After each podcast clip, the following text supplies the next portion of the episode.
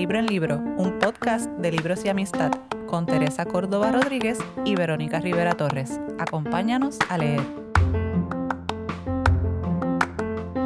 Les damos la bienvenida al cafecito de, Libro en Libro. Yo soy Tere. Y yo soy Vero. Y gente, bienvenidas a este episodio especial de fin de año. Lo estaban el esperando. cafecito con coquito. Exacto, es el café, el coquito desde libro en libro, digamos. Y hoy venimos con un episodio bien especial que sabemos que han estado esperando y es el de nuestros libros favoritos del 2023. Bueno, algunos libros favoritos, porque aquí me han puesto límites de entrada. Diablo, Vero, pero qué moldía. ¿Sabes lo que pasa? Que cuando tú eres del club Pare de Sufrir, Sí, yo sé. si terminas los libros es porque te gustaron. Entonces se me hace bien difícil, pero escogí, escogí. Está Seguí la bien, instrucción. no vamos y tenemos un límite, imagínate. Este, vayan sacando las libretitas, el teléfono para que apunten nuestras recomendaciones y también aquellos libros que no, no, no recomendamos. Eso también viene por ahí. Eh, ahora sabe verdad que aunque esta es la edición de los libros que nos gustaron en el 2023, esto no significa que son libros que necesariamente salieron en el 2023. No. Eh, nosotras leemos los libros que nos da la gana, no importa el año en el que haya salido. Así que sepan eso, que estos libros son los que nos gustaron, pero que leímos en el 2023. Y también vamos a estar eh, escuchando a algunas de nuestras amigas del Sí. Patreon que le pedimos que nos dijeran sus episodios favoritos del podcast, porque este, eh, hoy vamos a estar también celebrando que estamos finalizando nuestra segunda temporada. Ah, se dice poco, se Sí. dice poco. Y estamos súper contentas. Sí. Eh, ha sido un año interesante, Ha sido pero bien intenso. Sí. A veces parecería que es fácil, ¿verdad? Porque somos, hacemos solamente un episodio al mes, pero no, no es fácil la coordinación, esa agenda, sacar, ¿verdad?, del tiempo de las personas invitadas, etcétera, etcétera. Así que para nosotras es motivo de mucho orgullo y Eso alegría saber que crecimos. Según las estadísticas, hemos, crecido Hemos crecido. en todos los frentes, así que muchas gracias de verdad eh, por, por darnos la oportunidad de seguir haciendo este proyecto. Eso es así. Y antes de comenzar, como siempre, y ya, ¿verdad? Para finalizar el año, este año también fue bien importante porque fue el primer año en el que contamos con auspiciadores para el programa y en el que abrimos un Patreon que también ha sido fundamental para sostener el programa. Dicho sea de paso, este episodio de hoy es completamente no sé si la palabra es financiado, pero digamos costeado por las amigas y los amigos de Patreon. Así que un aplauso para esos Patreon, gracias. Aplauso, aplauso. Ta, ta, ta, ta, ta. Y gracias a las personas que ah, nos han auspiciado a lo largo del año, como las amigas de todas, el medio de, femi- de periodismo feminista todas, eh, Dingo Box Translation Studio, una agencia de traducción, la mejor de este país. Y bueno, Y muchas gracias a los chicos de auditorio. eso mismo. Que también esta temporada 100% hemos grabado los episodios con los chicos ah, de no. auditorio. Ah, no. Lo vamos a grabar en otro lugar. Y están ahí y venimos con muchas cosas del año que viene. Ay, ¿verdad? sí. ¿Verdad? Los miramos así. Los estamos ¿eh? mirando. Eso, así. eso. Ah. Nos Sí. dicen que sí, que sí. Parece que, sí, que venimos con cosas Qué, nuevas. qué alegría, qué alegría. Bien, pues gente, vamos a empezar. Vamos, Tere.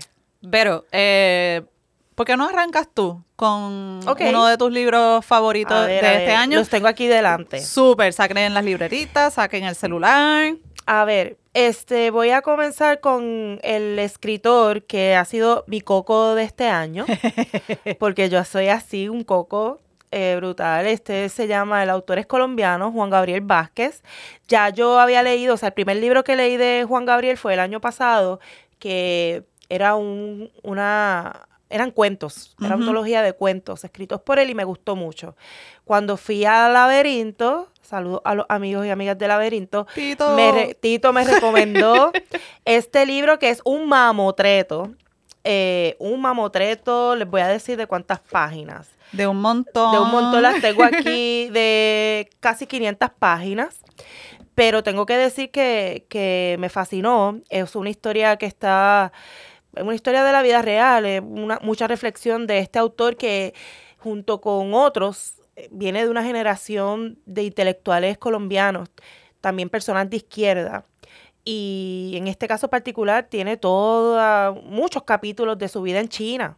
Wow. Porque se mudó, la familia se mudó a China y la verdad es que es una cosa eh, extraordinaria, extraordinaria eh, esta crónica y también mucha reflexión sobre eh, la relación de, de, este hijo con, con su papá. Así que lo recomiendo. Eh, es un autor que escribe, qué bien escriben las personas de Colombia, no es por nada, ¿verdad? Pero yo tengo un coco porque uno una lee y, y se disfruta tanto, independientemente de la historia, la forma en que cuentan la historia.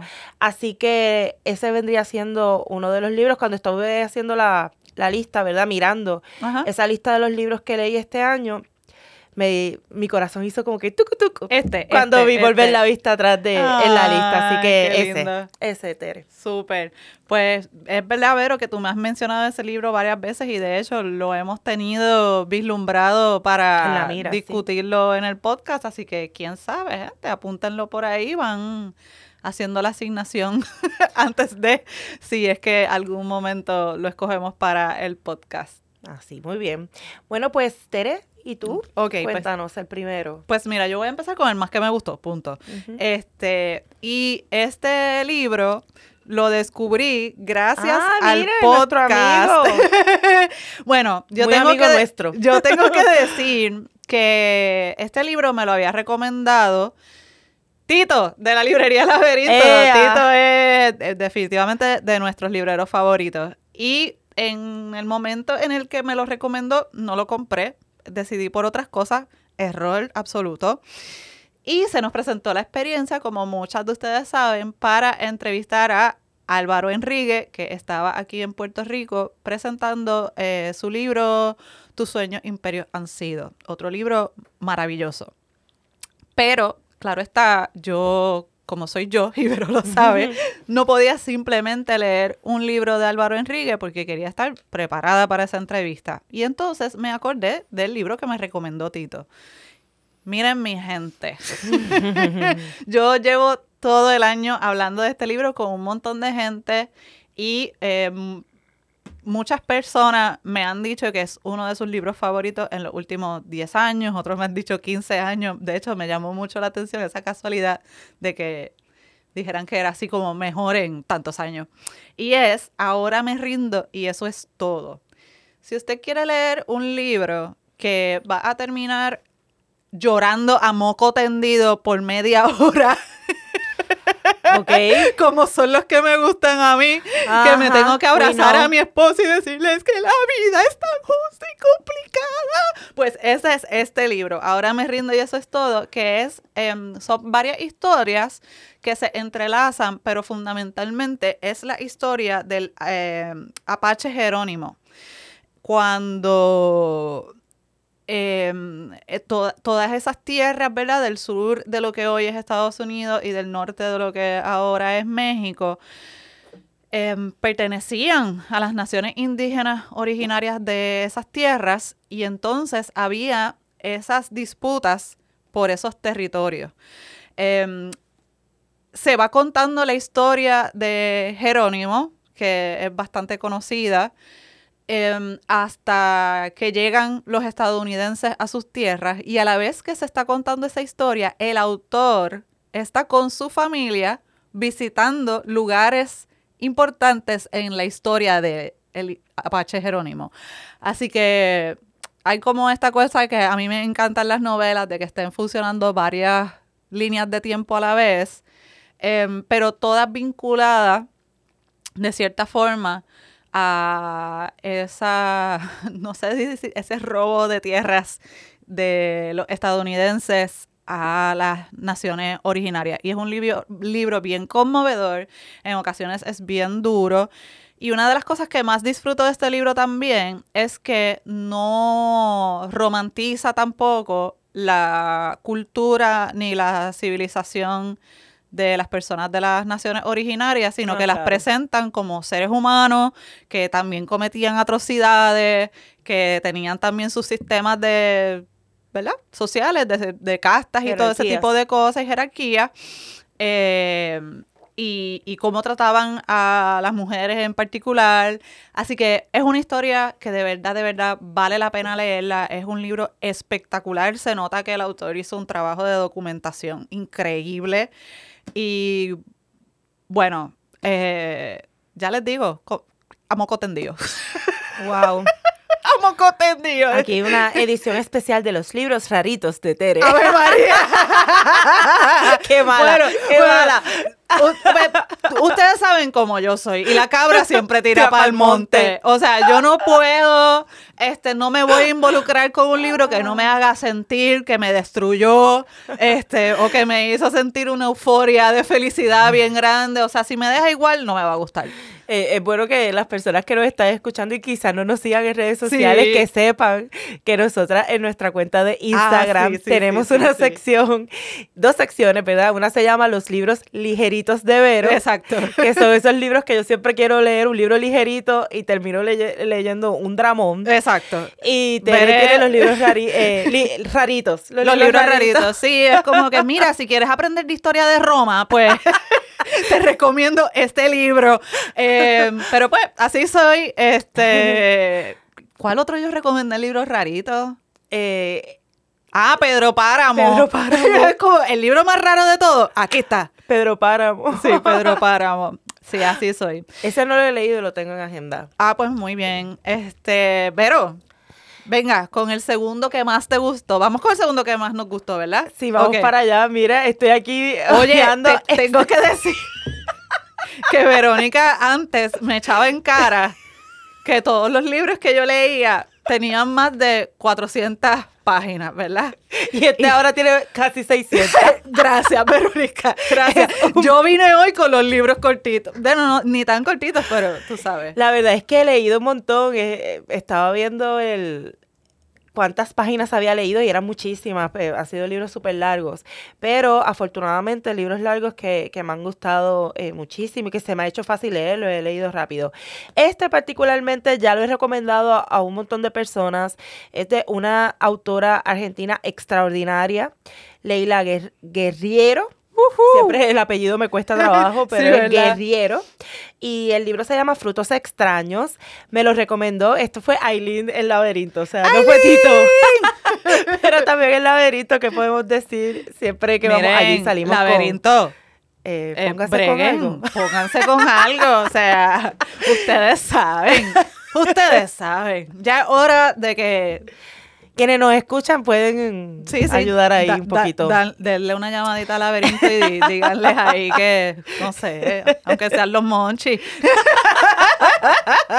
Pero independientemente de eso, amamos la librería y siempre la auspiciamos y vamos para allá. Por, Claro. por cierto, estoy pensando ir en estos días. Pero el asunto es... los pones sobre aviso. Exacto, voy para allá. Voy para pues Frutos Extraños es, yo pienso que es el libro cumbre de esta autora, porque es en la antología o el compendio de muchas crónicas que ella escribió entre los años 2001 y 2019. Eh, a rayo. Ella se inició en el periodismo, es muy, muy conocida en Argentina. De hecho, estuvimos con, con Yo pensé que iba a decir que estuvimos en Argentina. Y, yo, no. y yo no. No, pero qué no. va. Pero, pero estuvimos la experiencia de la el taller de escritura y la naturaleza, Ah, sí. que fue con nuestra amiga de los cuentos de De no, nena. Los viajes Los de nena. viajes de nena. A la verdad que nosotras y los nombres. Es que no pegamos una, estamos pasadas. Pero ella ha tomado talleres con, con Leila y, también me decía como que bueno, pero es que Leila es Leila, o sea, Ajá. dentro de, de- de quienes escriben en Argentina, que nosotras sabemos que también tenemos un coco con un montón de autoras argentinas Que- que- en este podcast, pero Leila es reconocida por, por su capacidad, ¿verdad?, de transmitir y sobre todo crónicas, que a mí me encantan, o sea, a mí. Todo lo que es trabajo investigativo, un poco también por eso me gusta tanto el true crime, que ella es un género que ella ha trabajado en otros script, en, en otros libros, pero en este particular es una, son crónicas sobre personas en Argentina y en otros lugares, pero te, te muestra una Argentina bien distinta. Yo he estado en Argentina dos veces, particularmente, o sea, solamente en Buenos Aires. Y yo estoy loca por regresar luego de haber leído este libro, que también me permite un poco reflexionar sobre esa relación que tenemos cuando viajamos con los lugares, ¿no? Sí. Que a veces viajamos pues con este... em, estas visiones, ¿verdad? De, de turistas y queremos ir a todos los sitios famosos y nos vamos. Pero cuando lees un libro como este que te abre las puertas de personas bien diversas, de distintas partes de Argentina, desde gente pobre, gente con mucho dinero, gente extraordinaria, o sea que hay historias, pues puedes eh, eh, aprender mucho de Fito Páez, por ejemplo, ¡Ay, qué de lindo! Fito, eh, Fito, te pero amo. bello y yo aprendí muchísimo. Luego cuando vi la serie de, de Netflix había muchas cosas que, que conocía gracias a esa crónica eh, que Leila hizo pero también hay una crónica de una mujer que mató a sus amigas. Hay una crónica de que, que para mí fue bien impactante de la reunión entre una nieta desaparecida y su familia. Ay, Dios, sí. y lo que, y, y fue bien, fue impresionante ver también el conflicto de lealtades de esa muchacha. Definitivo. y cuáles eran las expectativas que tenía la familia eh, encontrada en cuanto a ella, ¿verdad? Cómo se suponía que ella reaccionara al enterarse de que ella había sido una nieta desaparecida y poder, Leila, eh, manifestarnos, ¿verdad? Que sí había un conflicto de lealtades, pero al fin y al cabo su papá y su mamá eran quienes la habían criado. Claro. Y entonces hay toda una parte, por ejemplo, de la boda, qué hace el día de la boda, quiénes invita, quiénes no invita. qué brutal. Y eso está ahí, ¿verdad? Eh, porque al ser una crónica y al, y al ser ella periodista, pues lo que significa es que ella hace, hace un trabajo investigativo brutal de ir a la fuente, a hacer entrevistas. Incluso hay una historia de un inmigrante eh, dominicano que vivía en, en Buenos Aires, era un, un profesor que todo el mundo rec- le reconocía su intelecto y su capacidad, Ajá. pero era también víctima de discrimen. Claro. Y entonces ella, esto fue hace muchos años, pero ella va y trata de buscar el sitio donde él, era, entiendo yo que era un restaurante donde él estaba, y entonces nos contaba lo que había encontrado, que ya no era lo que se suponía, Ajá. etcétera, etcétera. O sea, yo quedé bien agradecida del libro porque me permitió conocer el país de otra forma. Y es el libro que recomiendo. Últimamente muchas personas me han preguntado, voy a visitar tal sitio, ¿qué libro me recomiendas? Pues este definitivamente, si usted quiere viajar Argentina. a Argentina, yo les recomiendo que se lea las crónicas porque yo sé que usted va a tener una experiencia con el espacio diferente después de haberla leído. Además, que hay algo que también hablé con, con una amiga mía eh, que es periodista, que la introducción del libro es que es un mensaje, ¿verdad?, que, que lee que ella leyó en su momento, es fantástico. Mira, es una conferencia inaugural que ella hizo en un centro cultural y es todo sobre el proceso de escribir y lo que significa ser una, una escritora. Qué lindo. Y maravilloso, maravilloso. Qué de verdad brutal. que creo, creo que este es mi libro favorito del año. Pues, gente, apunten ahí. Leila Guerriero, Fruto Extraño, el segundo favorito de Vero. Pónganlo para su listita navideña, pídenselo a los reyes. O... Y no se tienen que leer las 600 páginas de corrido como hice yo, pueden poquito sí, a poco. porque son relatos, ¿no? Son crónicas. Son crónicas, Sí, sí, son exacto. Eso es lo bueno de esos libros de crónica también, que no hay, no hay un, a veces no hay ni un orden que tienes que seguir. Si estás muy errático, puedes brincar. Bello. Así mismo. Sí, sí, sí, sí, sí. Bueno, pues voy yo, ¿verdad? Con mi ¿Cuál, segundo cuál? libro. Mira, pues hablando de Argentina, traje a una autora argentina y es, eh, probablemente la conocen las personas que nos escuchan en nuestras intervenciones en el podcast La Sala de Todas, eh, porque hicimos una reseña para, para La Sala de Todas y escribimos también una reseña para el blog de todas. Y es Las Malas de Camila Sosa Villada. Miren, Ah, sí. gente, este libro, yo, por lo menos yo, yo nunca había leído algo como este libro.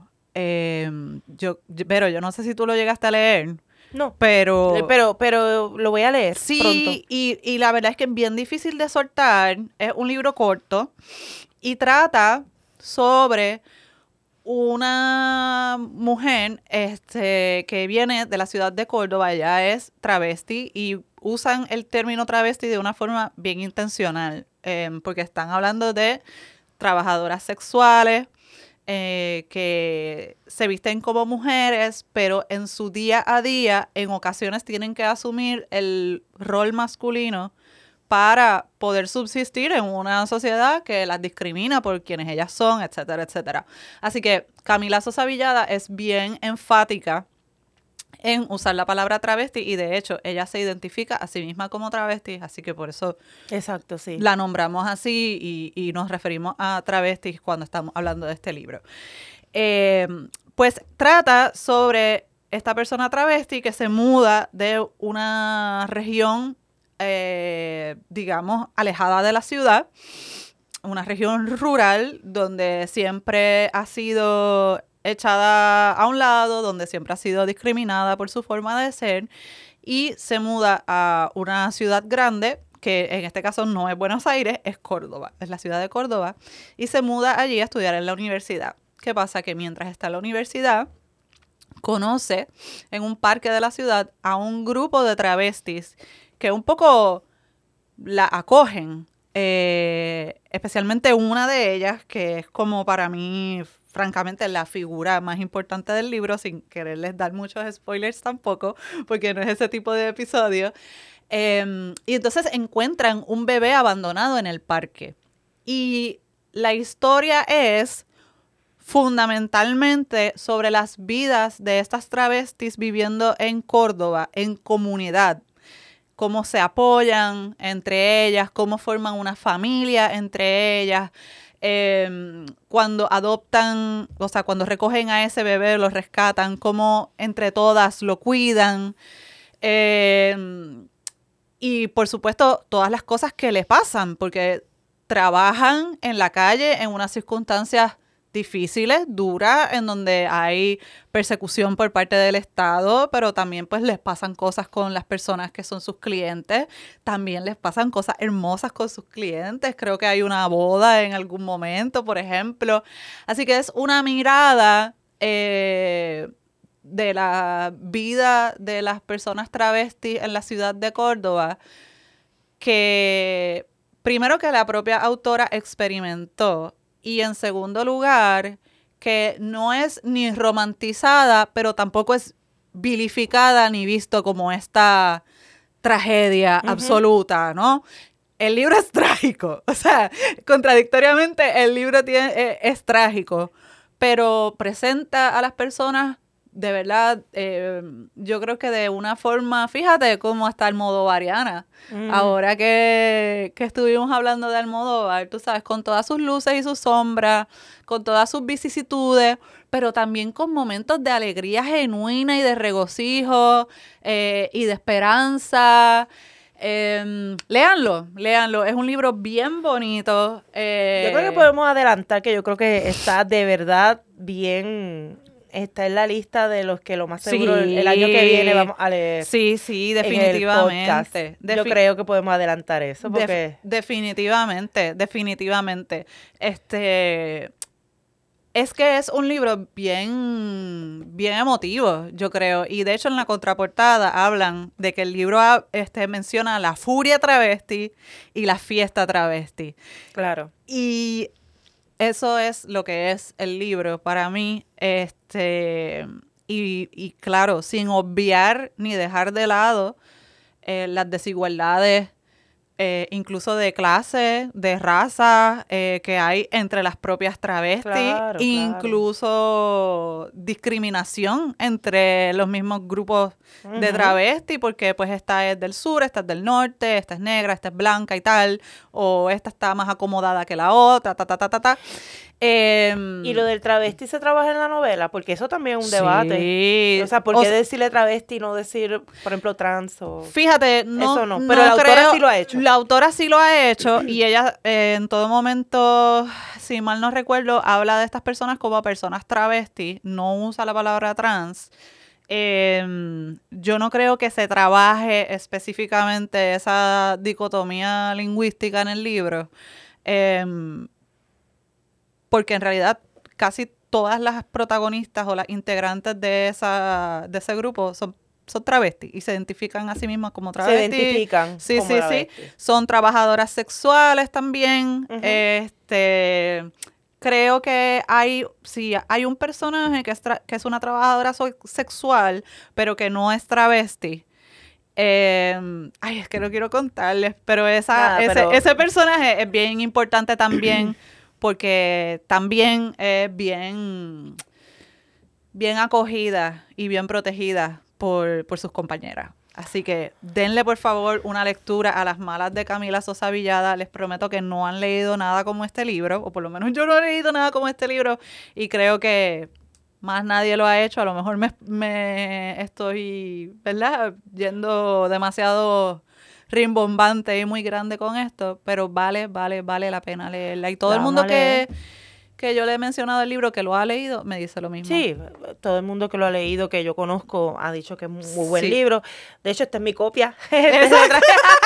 Que me tiraste al medio, pero no encontraba mi copia, así que Vero me ayudó a, a- a disimular un poquito, pero ya me choteó.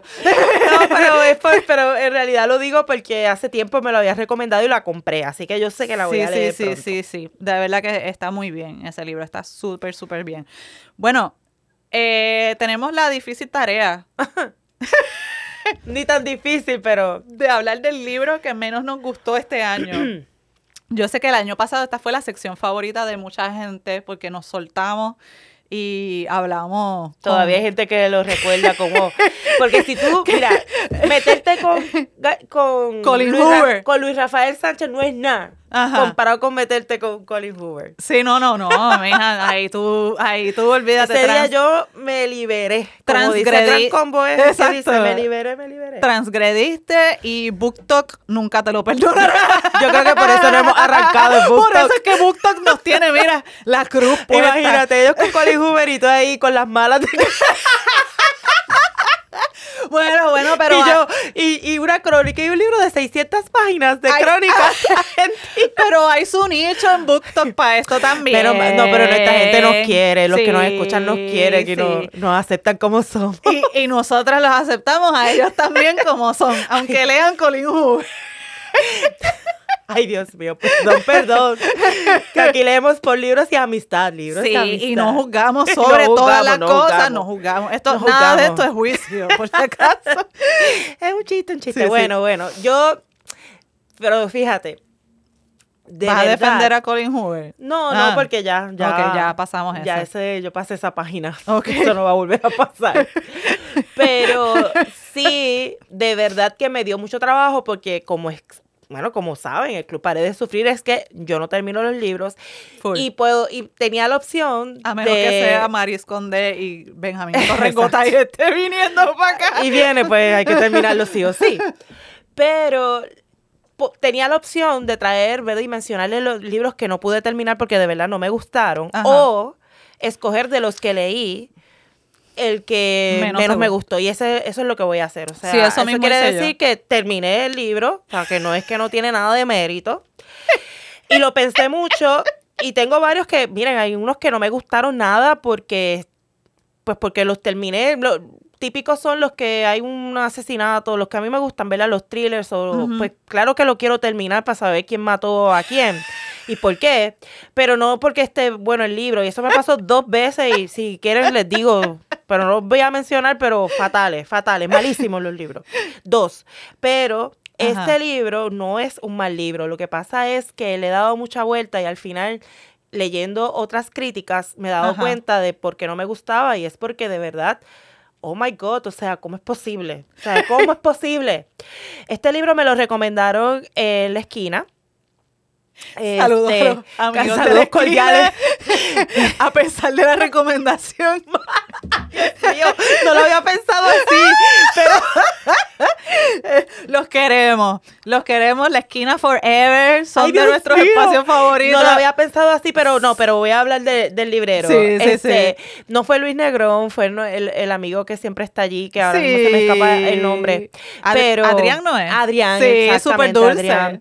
Y la verdad es que fue una muy buena experiencia eh, lectora librero. Ajá. Así que sí lo recomiendo porque yo llegué allí y él estaba súper agradable, había mucho tiempo, ¿verdad? Me dedicó mucho tiempo. Sí, como es en la y esquina. entonces yo le dije lo que me gustaba y él según lo que yo le dije que me gustaba, me recomendó este libro. Y fue una buena recomendación, o sea, iba acorde con... Con lo que tú le Porque dijiste. yo le dije que me gustaba. Eh, eh, que también yo. Es que, exacto, eso, eso yo iba a decir. Aquí viene el disclaimer, porque...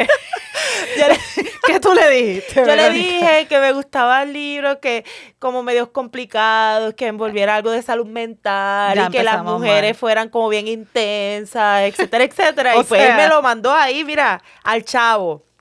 Pero qué malo. O sea, Be careful what you wish for. Exacto. Yo lo terminé de leer y me quedé súper aturdida. De hecho, no tengo la copia porque se la regalé a nuestra amiga de Leo Leo Libros. Ajá. Ella, yo, yo puse una notita como que estaba completamente, eh, me había quedado muy afectada por la lectura Ajá. y ella me dijo, ay, me llamó la atención y yo fui y se la regalé. Fui Ajá. allí y solté ese libro. fui a la Ahora librería tengo y se lo dejé. curiosidad por saber qué ella pensó del libro. hasta donde sé no lo ha terminado, la verdad. hasta donde sé. Pero y que le iba gustando. Ok, vamos Así a que hay que preguntarle. Pero el libro se llama My, My Year of Rest and Relaxation. Y es de una autora que se llama Otessa Moshfegh. Creo que se pronuncia así. El punto es que es un libro que ha sido. Ella, esa autora está súper pegada. Ajá. Está súper pegada. Ajá. Y hay mucha gente que es súper fan, que le encanta, Sí, etcétera, yo lo he visto etcétera. por ahí en... Y este libro, pues también salió, eh, ¿verdad? Publicado con muchas expectativas y tuvo mucho éxito económico. O sea, ella, ella ha dado un, palo. Ok. Ok. Pero el libro es terrible. O sea, la histo- Ok. el libro es terrible, pero. De nuevo, tengo- voy a decir algo, Tere, lo siento, pero me recordó a un amor de Sara Mesa. Ok. Entonces, o sea que me va a encantar este libro. Lo digo, exacto, te va a encantar. Lo digo y quiero traerlo porque Un amor de Sara Mesa es un libro súper apreciado por la crítica y ha sido también súper exitoso. Y por mí. Y ahí, y Tere lo- le encanta, lo leí por Tere. Este, Lo Y es siento. un libro que ahora mismo está adaptado, o sea, y me recordó en el sentido de que, lo digo porque soy yo, o sea, son mis gustos, pero no necesariamente es la opinión de, de la gran mayoría. Mi problema con, con este libro particular, el, el My Year of Rest and Relaxation, es que la, la autora, uno no sabe, una no sabe bien por dónde es que va la autora. Ha creado un personaje, una protagonista súper antipática. Y entendí que ese es el propósito, Claro. ¿verdad? Que eh, crear una, una protagonista súper antipática, eh, con mucho dinero, con mucha capacidad económica, y eso le permitió decidir, entende- entendería yo que por algún tipo de depresión, que ella quiere quedarse dormida un año. Ella quiere de salir del mundo por un año. Ay, eso estaría bueno y despertarse el 5 de noviembre del 2024. A ver qué A pasa. ver qué pasó. Pero ella lo hace, pero en el camino hay un- se encuentra con muchos personajes también súper antipáticos. Y al final, cuando pues uno la va leyendo y como, como esa idea del perso- la antiheroína es atractiva Claro. y puede salir súper bien y es una apuesta de la autora bastante arriesgada Ajá. cuando tú tienes un porque es, y que no es el caso de, de Sara Mesa y, y un amor ahí la, la protagonista no o sea la apuesta no es tan arriesgada como en este Ajá. pero en este pa- pasa de todo y no pasa nada al fin y al cabo una persona súper privilegiada que vive en la ciudad de Nueva York y tiene la capacidad económica resuelta para quedarse ese año sin trabajar y sin nada y entonces tiene acceso a medicamentos controlados todo el tiempo, así que parte del asunto es O- estar completamente abstraída de, O del sea mundo. que fundamentalmente le tenemos envidia a esta persona. Pues, pues la verdad es que es un poquito de asco en realidad. No, no me dieron ganas de tener su vida, no. No, la verdad es que no. Me dio un poquito de asco. ok. Pero también tiene una relación súper tóxica con una expareja. Este, y al final sucede algo que no voy a contar y se acaba el libro y yo me quedé como Ay, diciendo... cuéntalo si no lo van a leer después No, de esta. Es que al final lo conecta todo con lo que pasó en las Torres Gemelas. Ay, vete para la. Exacto. Por eso y yo. Ay, mira. Ay, no. Pero ella está tirada en la cama porque le pasó algo en no la le torre- pasó nada. No, no, no. Es Ah. que cuando sale ella de ese año. Ve, tenías que empezar por aquí. Ok, no, después, de las que torres sale del año, después que sale ella de su año de relajación, pasan las torres gemelas. pasan las torres. Cuando ella vuelve de nuevo al mundo. Pero entonces, este. que tiene. What? Entonces que- la cosa es que yo me sentía, pues, como que me tenía que gustar porque era un libro tan, No. tan extraño. No. Y al mismo tiempo, pues, como que sí, pero eso pasa, honestamente. Hay veces que uno siente que un libro se supone que le guste. Entonces, de hecho, vi, Sí, claro. yo le di tres estrellitas. Las voy a cambiar ahora cuando termine de hablar aquí porque en verdad no, no, no las merece. Pero cuando yo leo quienes los comentarios de las personas que le dieron una estrella, estoy de acuerdo con todos. Ah, pues. Pues entonces yo creo que debo sí, moverme. a- al corillo una Este, estrella. pero lo más, más gracioso es que volví donde Adrián. Y le dije, Adrián, me tienes que invitar a un café porque yo necesito hablar de esa recomendación. Ajá. Y me ha dicho, ah, pues está bien, yo no lo he leído.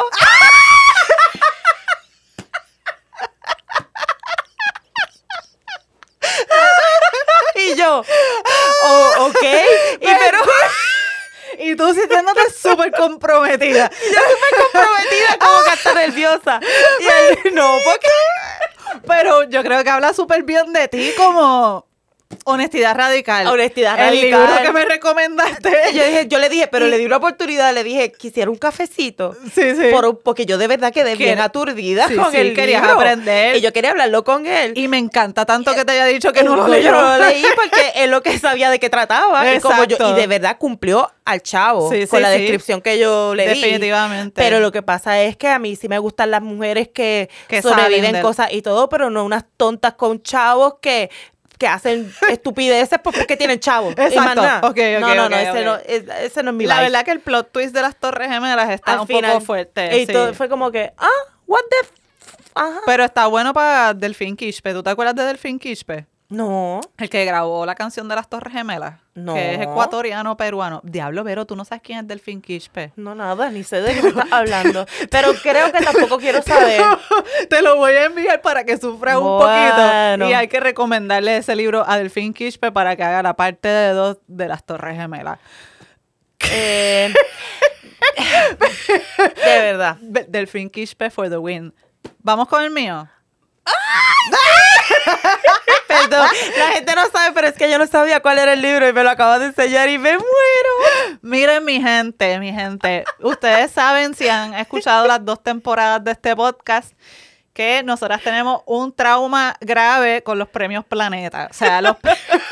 Quizás no lo saben porque no hablamos de esas cosas en el podcast, pero no, Tere, no, No, yo no, creo que lo sepan. No lo hemos hablado. Ok, sí, porque es que algún día queremos que Planeta nos envíe libros y por eso no lo hemos dicho. Pero los premios Planeta, Honestidad gente, radical, Honestidad radical. Los premios Planeta, o sea, iba a decir una palabra mala, pero ¿qué diablo están pensando? Eh, En hacer dinero. Han, teni- han tenido eh, una serie de escándalos este, Este- este año sí. porque le dieron un premio a una persona que definitivamente, definitivamente, definitivamente no lo merecía. Pero el año anterior, el, la novela que ganó el premio Planeta se llamaba No sé qué de Luisiana. Y acá, entre nosotros, yo no voy a leer ningún libro escrito por una persona española hablándome sobre el sur de los Estados Unidos y la esclavitud y la vaina. No lo voy a hacer. No lo voy a hacer. Esto es una cuestión de principio. No lo voy a hacer. Me niego. Así que, ¿qué hice? Leí el segundo lugar, la finalista, que estaban todas. ¡Ay, me encantó ese libro! Es súper bueno. Me hizo reflexionar. Miren, mi gente. Hay una tendencia, voy a hacer un pequeño rant, pero hay una tendencia que Vero y yo hemos discutido eh, en otros espacios que no son este podcast. Ahora, a escribir libros pensando ya en la adaptación a Netflix. Ay, sí, eso lo hemos comentado. Y es horrible porque abres el libro y tú dices, está lo que quieres, venderle esto a Netflix o a alguna plataforma. Esto no es un libro. O sea, esto, es- esto no es un libro. Esto es un tratamiento de una... Pero no has dicho cuál es. Sí, sí, voy. Es Ah, perdón. esto- todo esto es la introducción porque es que es heavy. Este es el tratamiento de una miniserie de Netflix. como miniserie de Netflix, anticipo que va a ser muy exitosa porque como miniserie de Netflix yo sería la primera que la vería y que me la viviría como me viví Valeria. Uh, y me- Valeria, I love Ajá, it. A mí me encanta Valeria y me encantan que sí, las chicas de la fila de atrás y todas esas series de Netflix que son Súper entretenida. súper entretenidas y para doblar ropa y para ver sin tu marido, a mí me Ay, encantan. sí. Esto va a ser una serie de Netflix, estoy segura, Mm. y se llama Me da- se llama Historias de mujeres casadas de Cristina Campos. Miren, mis hermanas, hermanos y hermanas en Cristo. Qué cosa más mala. Este libro, yo creo que yo lo puse hasta en mis redes sociales. Lo pusiste. Sí, ¿verdad? Porque, ok, es malísimo. O sea, Pero también más polite que ahora. Ok, pues ya. Este libro es malísimo. Y, y es tan malo que me lo disfruté. Yo no sé cómo explicarlo, pero es tan malo que me lo disfruté porque ya yo sabía lo que iba a pasar desde el principio. Era súper, se podía anticipar todo lo que iba a pasar. Pasó, en efecto. Eh, y entonces, Ay, no, no me gusta Mira, así. no me gustan las autoras que no se comprometen. Ok, la historia principal de este libro es una mujer casada con su esposo de qué sé yo cuántos años, a todas luces un tipo decente, bueno, pero the spark isn't there. Ok. Ok, pues. Empezamos bien original. Una es- trama bien es- original. Eso pasa, el tipo es un tipazo, súper lindo, qué sé yo qué, pero fundamentalmente, pues, ella está aburrida. ok. Tú sabes, Eso problemas pasa, eso pasa. eso pasa y sin juzgar, ¿verdad? Pero un poquito también first world problems. Estoy aburrida en Barcelona. Loca, estás en Barcelona. Empecemos Hay por ahí. Empecemos por ahí. Yo te mando una listita. Vayan y tómense una cerveza mínimo, o sea, no Y sé. caminando, y ya con caminando, eso, es ya con eso. es un hello, montón. estás en Barcelona, o sea, si te aburres porque quieres, empezando por ahí. Bueno, pues nada. Pues un día está es la protagonista que sorpresa también es escritora. Ay, Dios mío. Ya tú sabes, igual que Valeria, eh, se encuentra con un escritor misterioso, guapo y sexy. Ay, eso es Sex and the City, no chavo. Pero escúchate esto, entonces se encuentran en un montón de instancias en la ciudad, en Barcelona, Ajá. y ella se pone súper nerviosa, porque además ella es bien nerviosita, Sí. porque por supuesto va a ser bien nerviosita, Sí. y cada vez Y que lo ve, escritora, tiene que ser así. exacto, y Ajá. cada vez que lo ve es como que "Ah, me Ahí tengo que él. esconder, me tengo que ir porque me está viendo fulano. Hasta que un día fulano le habla y Ajá. y no voy a decir lo que iba a decir porque es muy grosero, pero digamos que ella ah, ya entendí, ya que- entendí, ya quedó. sé. Ella quedó ahí.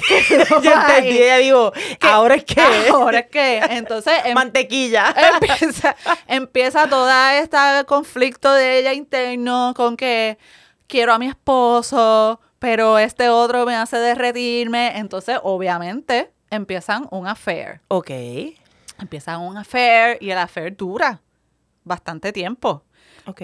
Pero entonces cada vez que ella llega a la casa se siente súper culpable y no sé qué. Pasan mil cosas hasta que eventualmente el esposo se entera de que ella se las está pegando. Y ella le confiesa todo, llorando y no sé qué, y se reconcilian. Ah, ¿y ya? No. Porque ahí tú dirías, coño, perdón, ya dije una palabra mala. Ahí tú dirías, contra, está bien. Tú sabes, como que eso es real life, esas cosas pasan, tú sabes, los matrimonios pasan por crisis, se reconcilian, construyen o se dejan o whatever. You can't have it all. No. ¿No? En el caso de nuestra amiga escritora, she did have it all, porque al esposo le da un patatú. Ay, nosotros nos estamos riendo un montón, pero aquí Rafi de auditorio no se está riendo. A él no le gustó. al esposo, al esposo, al marido le da, verdad, por le da un dama patatú. yo le hubiera dado el premio O sea, Planeta. Mira, al esposo le da un patatú, qué sé yo, cuando, y tampoco tan viejo, o sea... eso, para, mira, para. Dirían, dirían, este, eh, los amigos antivacunas dirían la puya, la puya. Este, le da un patatú, pero sin romper la mesa. Pero es que esa que no puede bregar. No puedo. Pues La da la puya, porque pues le dio un infarto. Na- Nadie lo asocia con que el COVID te debilita el corazón, pero ok. Eh, le da el patatú al tipo, No puedo, no eh, cincuenta y pico largo, qué sé yo, 60, o sea, todavía el tipo un nene, un nene. Todavía el tipo está. Un nene y se murió. Tú sabes, para lo suyo, el decente. Pues, no. ¿qué pasa? Ay, ya.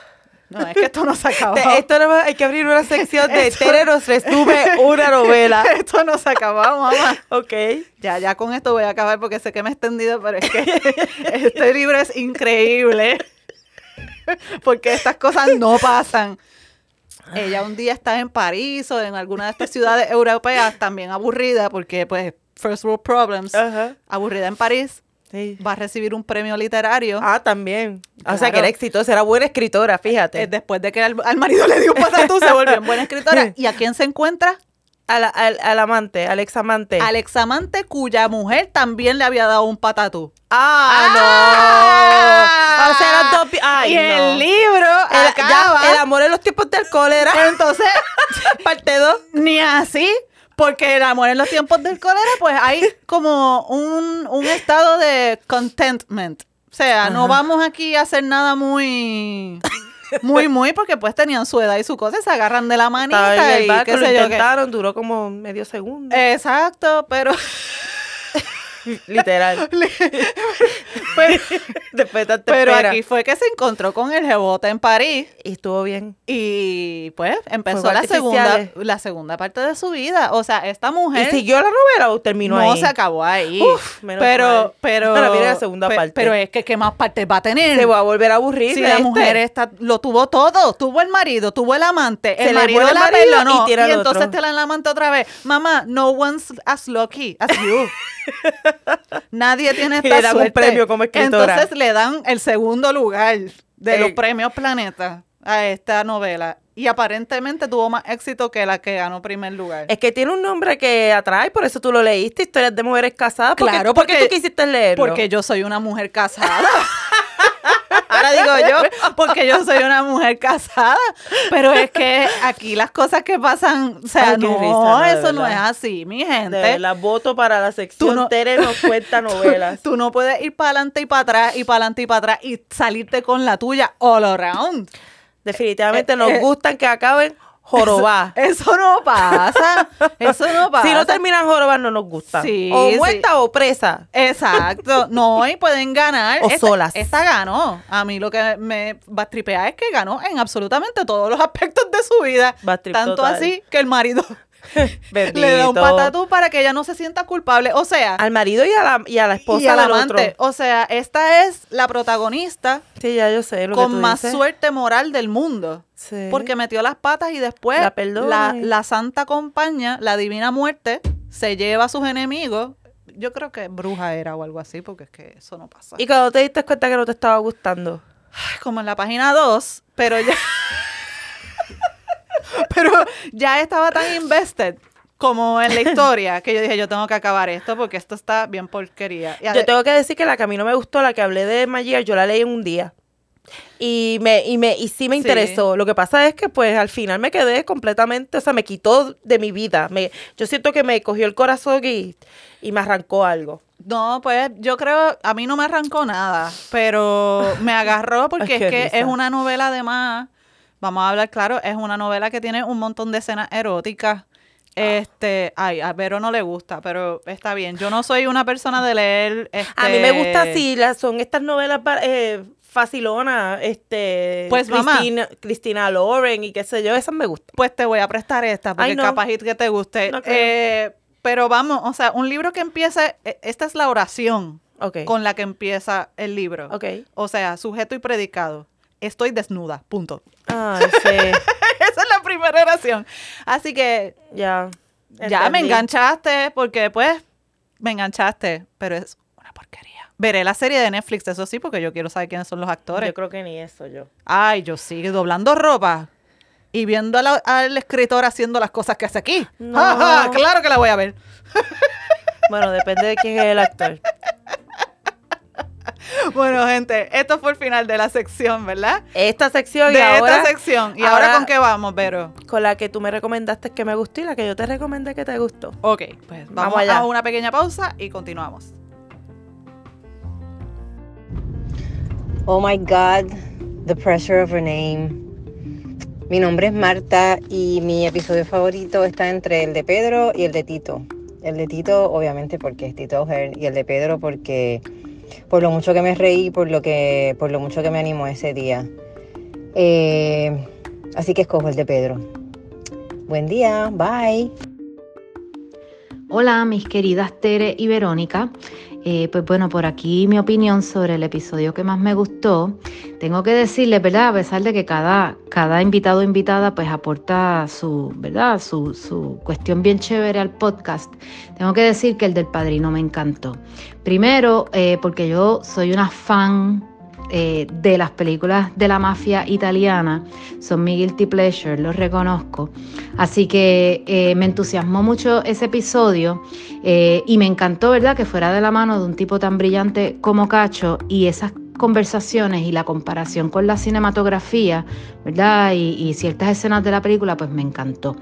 Eh, ay Dios, ya me pasé el tiempo. Nada, eso, que me encantó eso y que bueno, pues a pesar de que al principio pensé que estaban locas porque yo dije, este libro, si uno lo abre debe salir los chorros de sangre, pero me encantó eso. Eh, nada, sé que me pasé, pero me disculpo, Eh, las quiero un montón y se los dije cuando terminó la temporada pasada y se los repito en esta. Ustedes me han acompañado en esta distancia, así que ha sido bien lindo. Me encanta escucharlas, ok, un abrazo y ojalá las pueda ver ahora.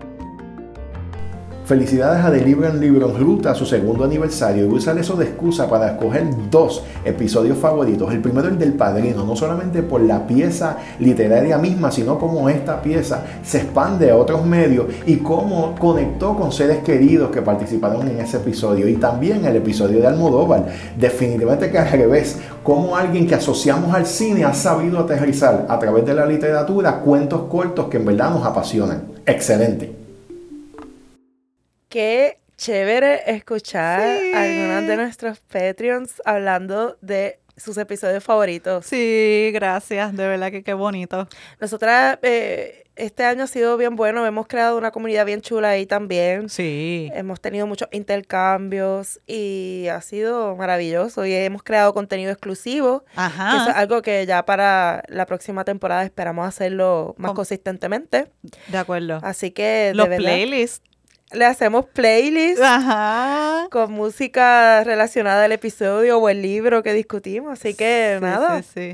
qué bueno, qué bueno escucharle y gracias por, por ser parte de este, de este episodio de Navidad. Entonces ahora vamos a hablar de los libros que nos hemos recomendado Sí, ya está en la última yo. sección. Exacto. y que hemos tenido éxito con la recomendación. Exacto. O sea, son libros que, un libro que Vero me haya recomendado y que yo haya leído este año y que me gustó, y viceversa. Un libro que yo haya recomendado a Vero y que le haya gustado. Pues vamos a empezar contigo, Tere. ¿Qué libro te recomendé que te gustó? Mira, eh, me recomendaste Migrations de Charlotte McConaughey. Creo que lo estoy pronunciando Sí. bien. Me gustó mucho ese libro em, porque ti- contiene todos los elementos que me gustan, pero también se me pareció mucho a ti. Porque es una mujer que pasa por una situación eh, difícil. Oye, esta es otra que tiene como una relación extraña con su marido en, Bastante. en otra parte. pero amorosa. Pe- O sea, mucho amor, pero complicada. pero complicada. And it's okay, tú sabes. Em, y es sobre una bióloga, si mal no recuerdo, que eh, vincula la supervivencia de un tipo de estornino, de ave ártica, con la supervivencia del planeta y la biodiversidad del planeta en general, porque los estorninos viajan, hacen su migración, por eso es que el libro se llama así.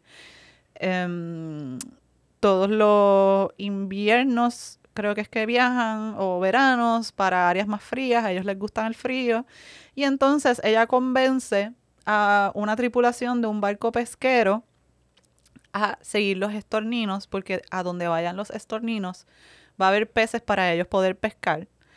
Y bueno, ella quiere seguir a, a esos estorninos para ver cerciorarse de que no solo existen todavía, que no se han extinto, porque ya estamos como en una en un futuro medio distópico, pero no Sí. tan distópico. Exacto. Este, tiene como es- de las dos cosas. Estamos como en la transición. Estamos como en la transición a la barbarie eh, absoluta, Sí. eh, que de repente puede pasar en 20 años. Eh, y entonces ella, ella se monta con, con esos pescadores, que eso también le representa a ella un conflicto bien grande, porque pues ella está buscando preservar la biodiversidad de las especies, pero depende de estas personas que justamente pescan em, para poder encontrar a los estorninos y poder hacer sus investigaciones.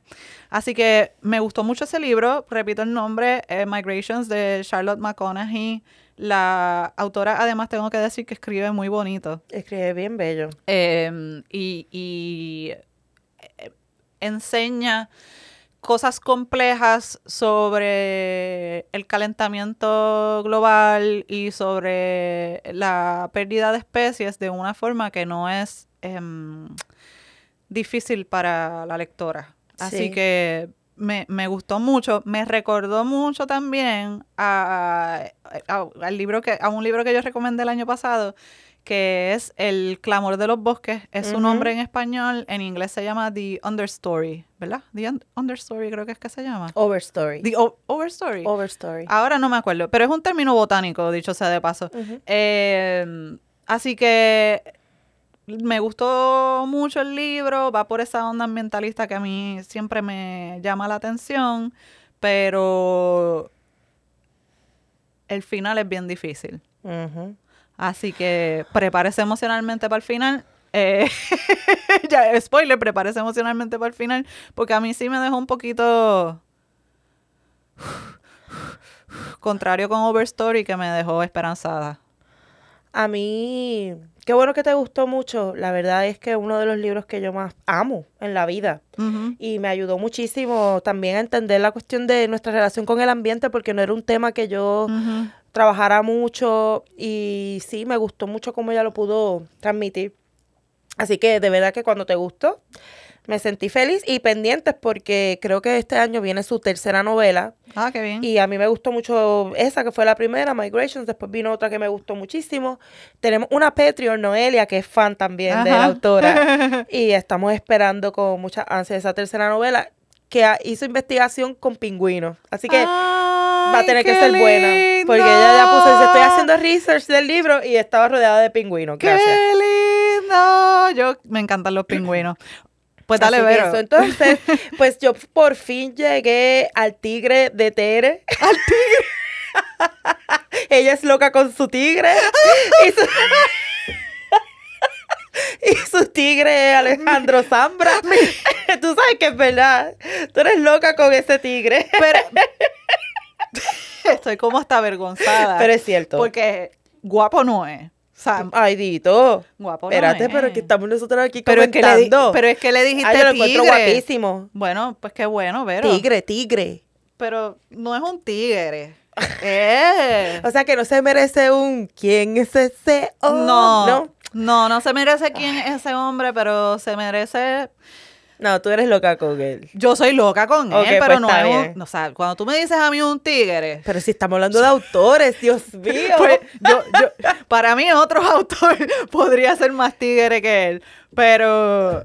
Es, es que le Eh. enseñé a ver cuál es el autor y me miró raro. No lo voy a tirar al medio porque no nos conviene. Pero, eh, no, a mí me gusta, de Zambra me gusta que, que es algo que yo leí en Twitter, un poco vacilándoselo también y vacilándonos a las lectoras de Zambra. Era así como que, ay, porque es sentimental y, y, No. y es feminista y pues yo eso vi aquí. Este, pero sí. Yo ni lo amo. sentimental ni feminista. Les Es digo, sentimental. pero no lo encontré sentimental. El libro, obviamente, es uno de los más leídos de él, Formas de volver a casa. Ay, es bello. Y el libro. es hermoso, un libro corto, uno de los libros más cortos que leí este año. Eh, Se lee rápido, pero es precioso. Yo creo que lo voy a volver a leer porque estoy segura de que hay muchas lecturas que Sí. se le puede dar. Para quien no lo sepa, trata, de Zambra es un autor chileno. Sí. Y trata sobre su relación con sus padres en una época, él era un niño, nueve Sí. años y todo eso, entonces un poco utiliza esa relación familiar como excusa para reflexionar y contarnos la historia de esos padres y esas madres que tuvieron algún tipo de vínculo obligatorio con la dictadura de Pinochet, ya fuera porque o eran parte de la parte opresora o porque eran víctimas. O qué pasa con los que están en el medio, que no perdieron una familia directamente o que no son parte y que trataban de abstraerse de esa realidad Exacto. y que ahora los hijos les reclaman Sí, lo que ¿dónde podían estabas tú? dónde estabas tú en vista de todas estas cosas que estaban pasando. Y a mí todas las historias, y esto es algo que también se repite mucho, de historias de hijos vinculándose con sus padres de manera compleja, Sí. de manera eh, amorosa también, reconociendo la importancia fundamental que tiene nuestro papá, nuestra mamá, en quienes somos, pero al mismo tiempo pidiendo rendición de cuentas y esa mezcla entre lo nostálgico y lo real. Y entonces también un adulto escribiendo de una mirada de un niño de Sí. 8 o 9 años que sabemos que ya va a estar, este, tiene- hay un truco ahí, ¿verdad? No, Sí. no necesariamente lo que nos está contando es exactamente cómo fue, pero ese es, de eso es lo que se trata la memoria. Exacto. Entonces, a mí eso me, me gustó, me gusta cómo escribe, me parece que es un autor muy directo, que va directo al grano, pero que sabe muy bien elegir sus palabras. O sea, no necesita para contarte algo 500 mil Sí, no, palabras sí. o con una oración es más que suficiente. Eso habla mucho de su dominio, ¿verdad? De- del arte de, de escribir. Y, y me gustó saber que hay tanta gente que le gusta y que me gustó, porque eso como que me conecta, ¿ves? Sí, como como que me conecta con, con, con ese, ese mundo de, del amor por la escritura, cuando a uno le gusta mucho, mucho un autor. Yo no lo encontré sentimentalista, pero obviamente no he, no he leído más, más que este. Sí, es que y yo puede tu- ser que haya otros que sí, pero en este particular lo sí lo sentí nostálgico. Sí, pero- absolutamente. pero crítico y un poco que también, ahora que lo pienso, a veces, ¿verdad? Pues, Juan Gabriel Vázquez, con Volver la Vista Atrás, que fue el primer libro que mencioné, también hay algo de eso, ¿verdad? Es Ujú. volver literalmente. Él dice formas de volver a casa y Juan Gabriel dice volver la vista atrás y de eso es de lo que se trata. Sí, full. Y obviamente volver a casa es eso, es rescatar la memoria, rescatar la experiencia. Y de verdad que me fascinó y me sentí bien conmovida, pero no conmovida con dolor. Sí, sí, sí, sí. Conmovida de como, wow, de verdad que ser hijo ser hija está Sí. brutal. Yo- Está brutal. Yo tuve mi periodo sambrista este año, este, y me leí de verdad que varios libros de Zambra. Y siempre ese tema de la familia, de la nostalgia, de lo que fue, de lo que no sabemos exactamente qué fue lo que pasó, pero vivimos el resultado. Yo creo que está bastante presente en toda su obra. Em, y si les gusta Formas de Volver a Casa, les recomiendo que lean su obra más famosa em, y creo que más condecorada también, que es Poeta Chileno. E- Exacto. es- ese libro, o sea, es maravilloso también. Todo Zambra es maravilloso. A ver, pero, pero pues, pero I es que, told you. ay, es que es como un crush intelectual. pero es que, es pero yo no estaba ahí, o sea, sí, intelectual. Sí, absolutamente. O sea, el tipo está a otro nivel. Eh, y entonces, si te lees literatura infantil, que es el que le escribe después de tener a su hijo, o sea, derretida.com, él en plan papá, o sea, hello. O sea, ya, ya cuando uno llega a cierta edad en su vida, que lo más sexy es cuando pasan vacuum y hacen cosas así, pues es ese Zambra. Me encanta. Además que, dime si el nombre Formas de Volver a Casa no es un nombre espectacular para un libro. Ah, no. Qué- bien. te amo. Ven a Puerto Rico, por favor. Yo creo que ya ha venido, así que regresa. ¿Qué? ¿Ya ha venido? ¿Y Yes. ¿Por qué ustedes no me dijeron nada? No, mija, no, eso fue hace tiempo, pero ah, vino, ok. vino. Pues que venga otra vez. Gente, gracias por escucharnos un año más en De Libro en Libro. Con todo en el Veni- ya- 2024. Ya, tenemos varias cosas cuadradas, así que pendientes. Bien felices, bien felices de que esto va a continuar. Sí, sí, gracias a ustedes. Nos vemos en el 2024. Y muchas felicidades. Felicidades, Corilla.